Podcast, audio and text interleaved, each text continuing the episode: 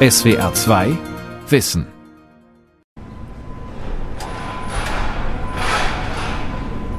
Kräne, Bagger, Umleitungen, Staus. Rund um Paris nimmt das Großprojekt Grand Paris Express Fahrt auf. Die geplante Schnellbahntrasse ist eine der größten Baustellen in Europa. 200 Kilometer lang, 68 zusätzliche Bahnhöfe. Die neue fahrerlose Metro soll die Stadt Paris besser mit ihrem Umland verzahnen und dazu beitragen, dass die Kluft zwischen der Hauptstadt und den Vororten schwindet, den Banlieues, die von der Hauptstadt oft sozial und wirtschaftlich abgeschnitten sind. Paris soll zu Groß-Paris werden. Wir verdoppeln das bestehende Metronetz von Paris. Damit ist es das derzeit größte Infrastrukturvorhaben in ganz Europa. Unser Projekt ist aber noch viel ehrgeiziger. Der Grand Paris Express dient als Vehikel für die Verwandlung einer ganzen Region. Großbaustelle Paris. Frankreichs Hauptstadt erfindet sich neu. Von Bettina Karps. Die Metrolinie 15 ist das Herzstück des riesigen Infrastrukturprojekts Grand Paris Express. Sie wird Paris zehn Kilometer außerhalb der alten Stadtgrenze umrunden und dabei alle bestehenden Linien, die sternförmig ins Zentrum führen, verknüpfen. Heute müssen die Bewohner für den Weg von einer Vorstadt zur nächsten oft das Auto nehmen. Der Großraum erstickt fast im Verkehr.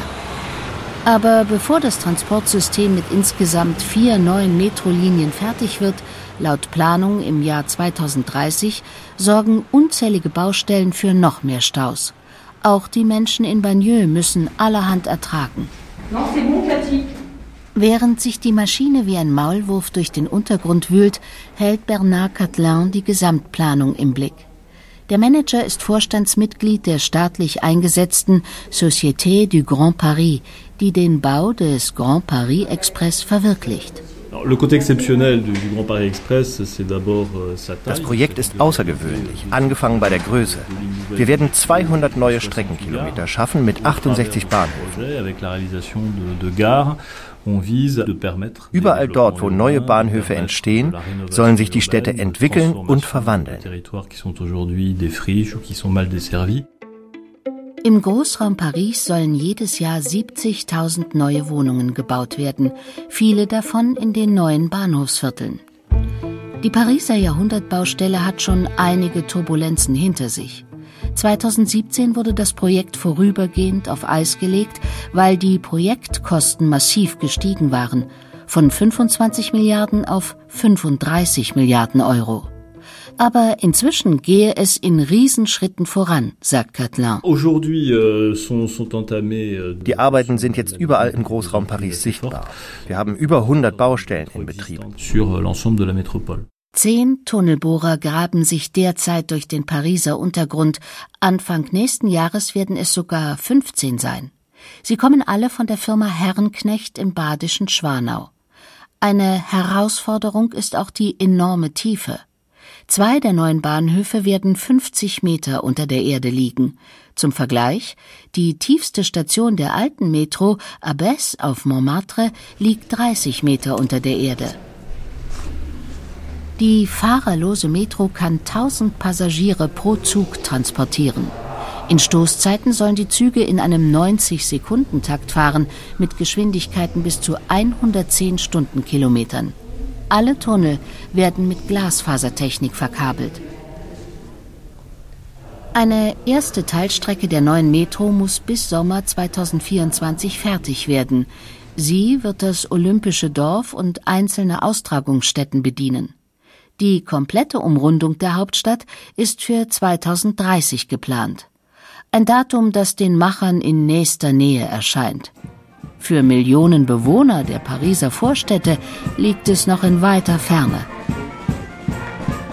Um die Menschen in den Banlieues trotz jahrelanger Verkehrsstaus, Lärm und Dreck für das gigantische Projekt zu begeistern, feiert die Betreiberfirma Société du Grand Paris jede neue Großbaustelle mit einem Tag der offenen Tür.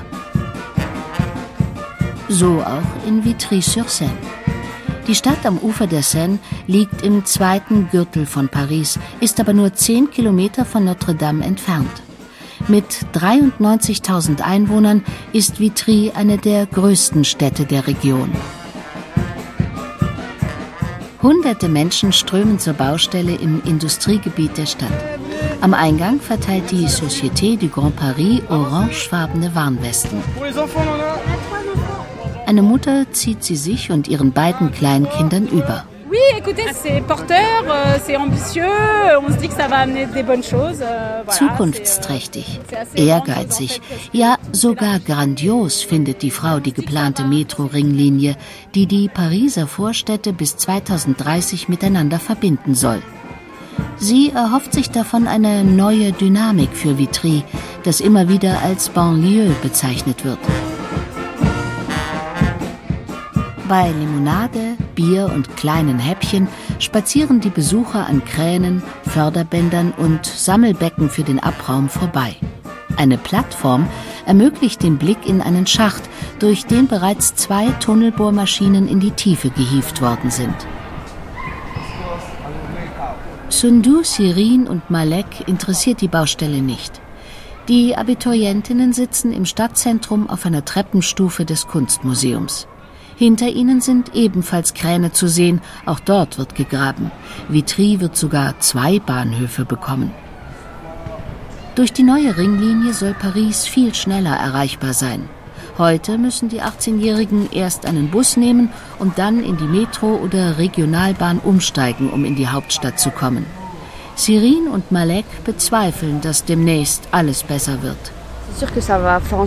Die Metro wird wohl dazu beitragen, dass man Vitry nicht mehr als Banlieue abstempelt.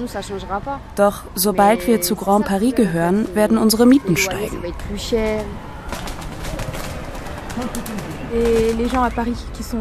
Die Pariser können sehr unangenehm sein.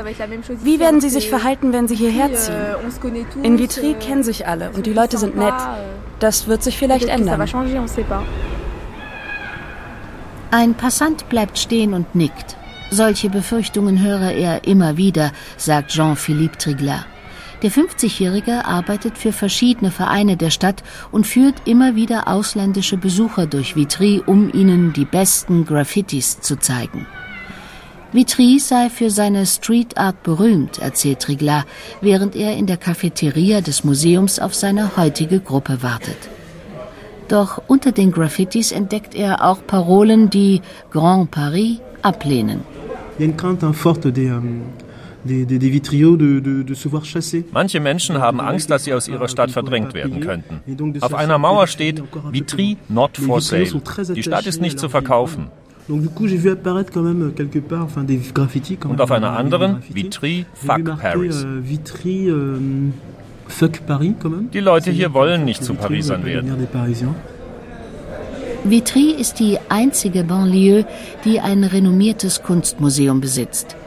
Bei Vernissagen organisiert das Museum jeweils einen Bus-Shuttle von und nach Paris. Sonst kommen nicht sehr viele Besucher aus der Hauptstadt. Der umständliche Weg schreckt offenbar ab. Für seine ausländischen Gäste sei Vitry trotzdem Paris, sagt Triglat. Vitry euh, n'est plus considéré comme une ville de banlieue derrière le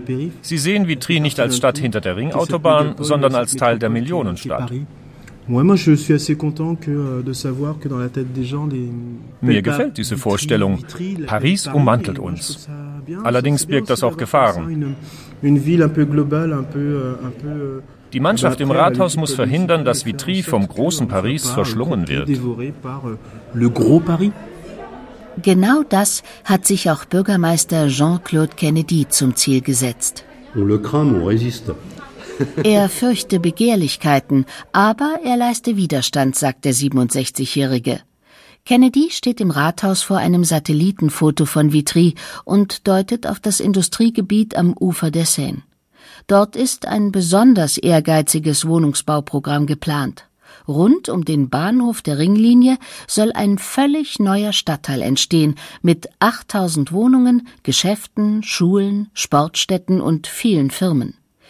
Die Verdichtung der Vororte gehört zu den wichtigsten Zielen des Projekts Grand Paris. Denn in der Hauptstadt ist der Immobilienmarkt völlig überhitzt. Auch in vielen Städten, die an Paris angrenzen, ziehen die Preise an. In Vitry, nur einen Katzensprung von der Hauptstadt entfernt, sind Wohnungen noch erschwinglich. On se doute bien que les promoteurs vont euh, vouloir faire monter les prix euh, de l'habitat. Euh, Wir ahnen, dass versierte Bauunternehmer den Markt ankurbeln wollen. Unser Bebauungsplan soll uns davor schützen. Wir setzen auf sozialen Wohnungsbau.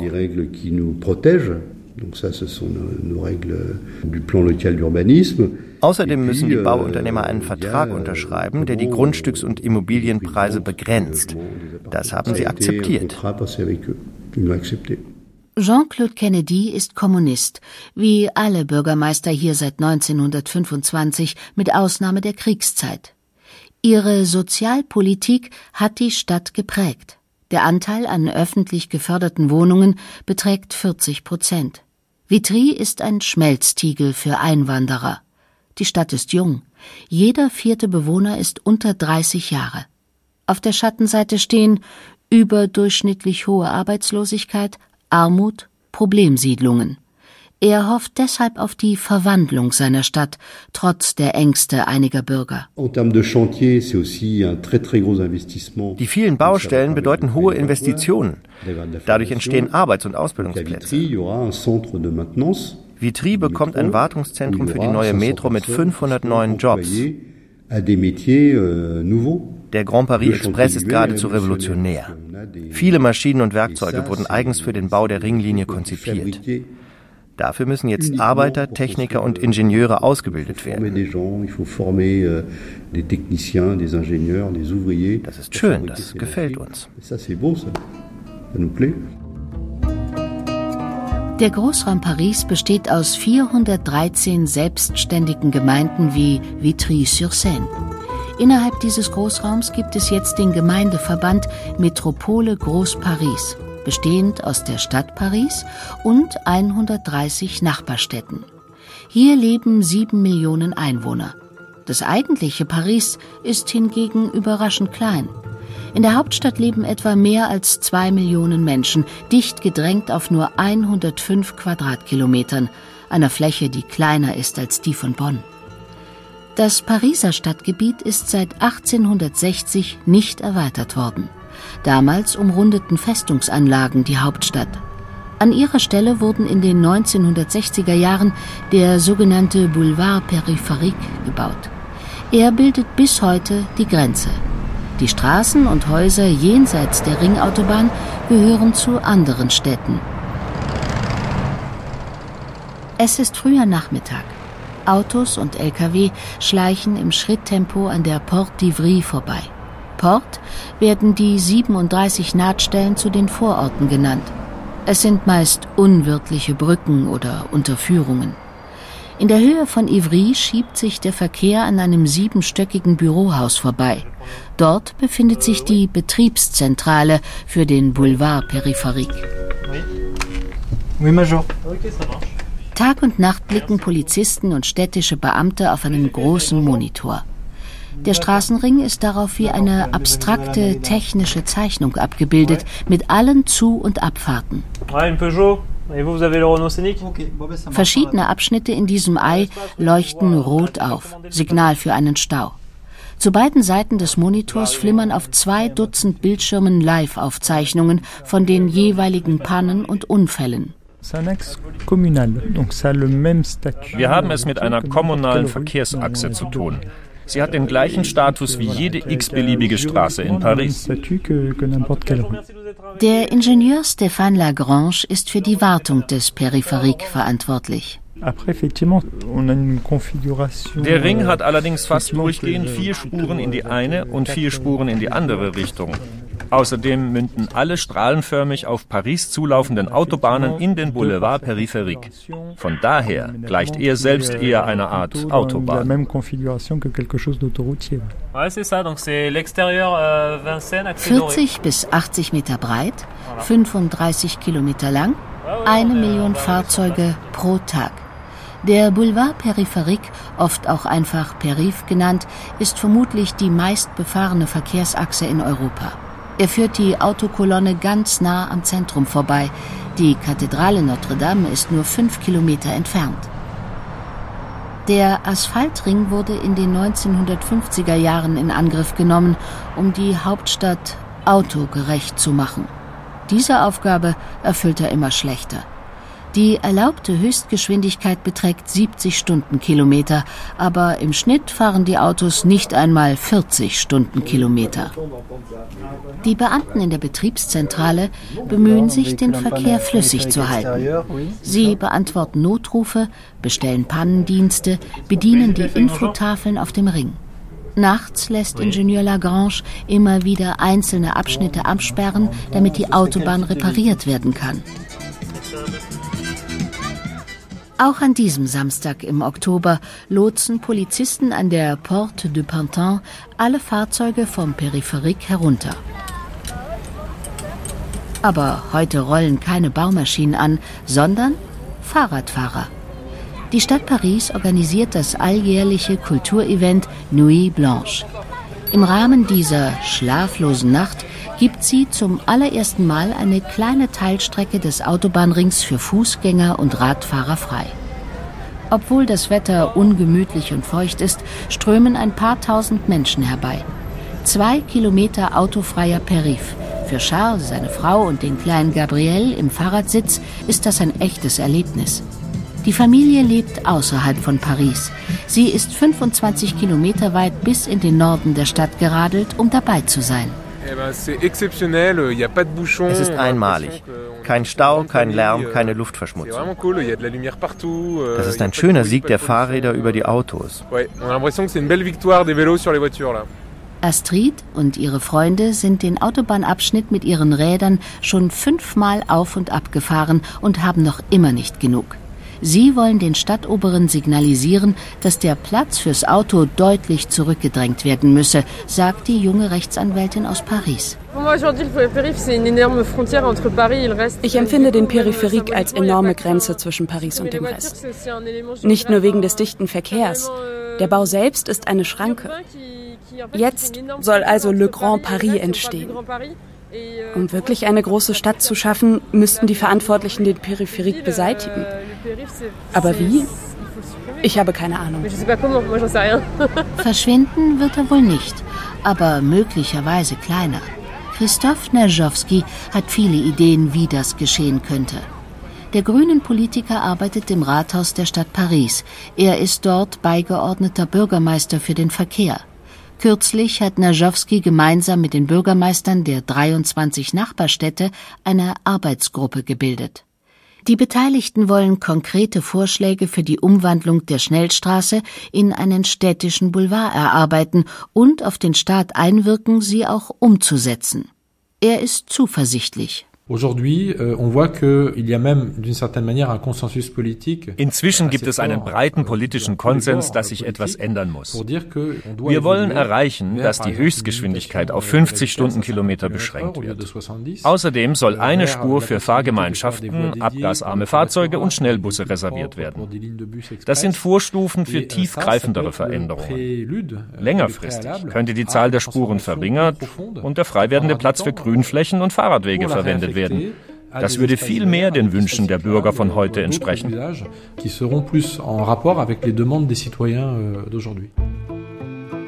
Die Umwandlung des Autobahnrings soll noch vor den Olympischen Spielen im Sommer 2024 beginnen. Dann soll jeweils eine Fahrbahn ausschließlich für Athleten und Verantwortliche der Spiele reserviert werden. Das hat Paris den Betreibern der Spiele versprochen. Und so soll es dann bleiben, sagt Christoph Najowski. Diese Spuren dürften auf keinen Fall wieder dem allgemeinen Autoverkehr zurückgegeben werden.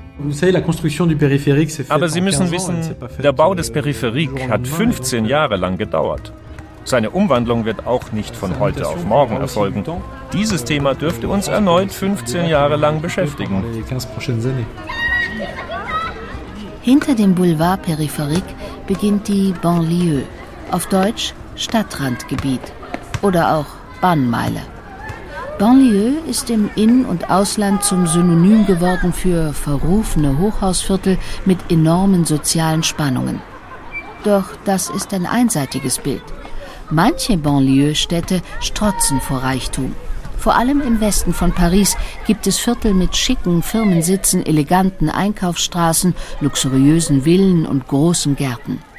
Im Norden und Osten hingegen häufen sich tatsächlich Armenghettos, wo immer wieder Unruhen aufflammen.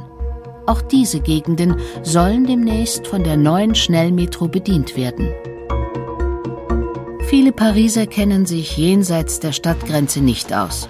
Manche pflegen ein distanziertes oder sogar überhebliches Verhältnis zur Banlieue und ihren Bewohnern, würden nie in einen der Vorortzüge steigen.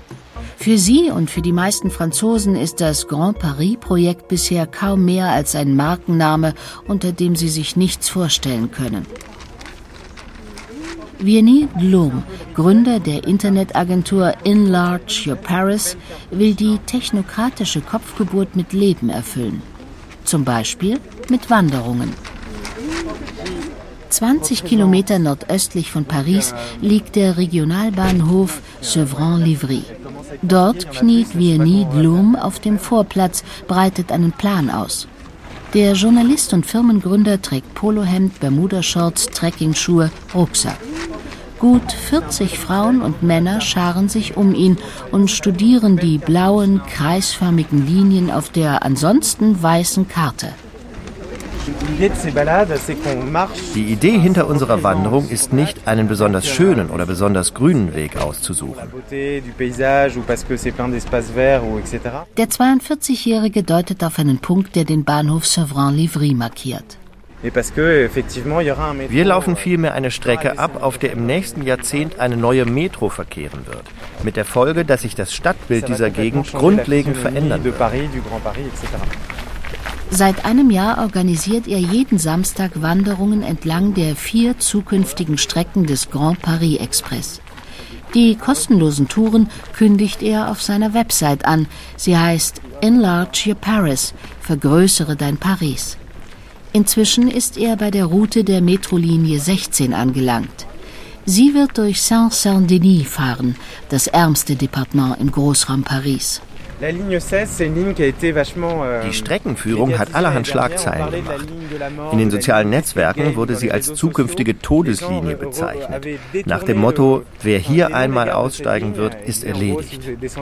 Der Grand Paris Express soll die strategisch wichtigen Vorstädte mit großen euh, Entwicklungspotenzialen verbinden. Die Linie 16 hingegen hat eine soziale Komponente. Sie wird vor allem isolierte euh, Kommunen anbinden, wie die Städte Clichy und Montfermeil par, par excellence et on en parlera tout à l'heure. Viernit Lurm marschiert voraus. Gleich hinter dem Regionalbahnhof, wo die Tour begonnen hat, verläuft ein Kanal. Ursprünglich diente der Canal de Lourdes dazu, Paris mit Trinkwasser zu versorgen. Heute zieht er Angler, Radfahrer und Jogger an. Die Gruppe nimmt den Treidelpfad. Seine Agentur Enlarge Your Paris habe er vor sechs Jahren mit einigen Kolleginnen und Kollegen gegründet. Ihr Ziel sei es, die Kluft zwischen Paris und den Vorstädten zu überwinden, vor allem die Kluft in den Köpfen.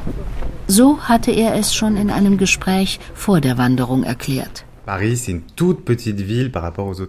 Paris ist eine ganz kleine Hauptstadt, die aus historischen Gründen nie erweitert worden ist. Die großen Medien berichten nur dann über die Banlieue, wenn es zu Unruhen kommt und Autos brennen. Ansonsten gelten alle Vororte, egal ob arm oder reich, als langweilige Schlafstädte. Diese Sichtweise wollen wir verändern. Tolle Konzertsäle, städtische Landwirtschaft, Schafhirten auf Wanderschaft, Badestrände, Dachterrassenbars. Blum informiert über spannende Orte und Ereignisse jenseits der Ringautobahn, die Paris wie eine Schneise von ihren Vorstädten trennt. Inzwischen wird er für seine Wandertouren von der Betreibergesellschaft des Grand Paris Express bezahlt.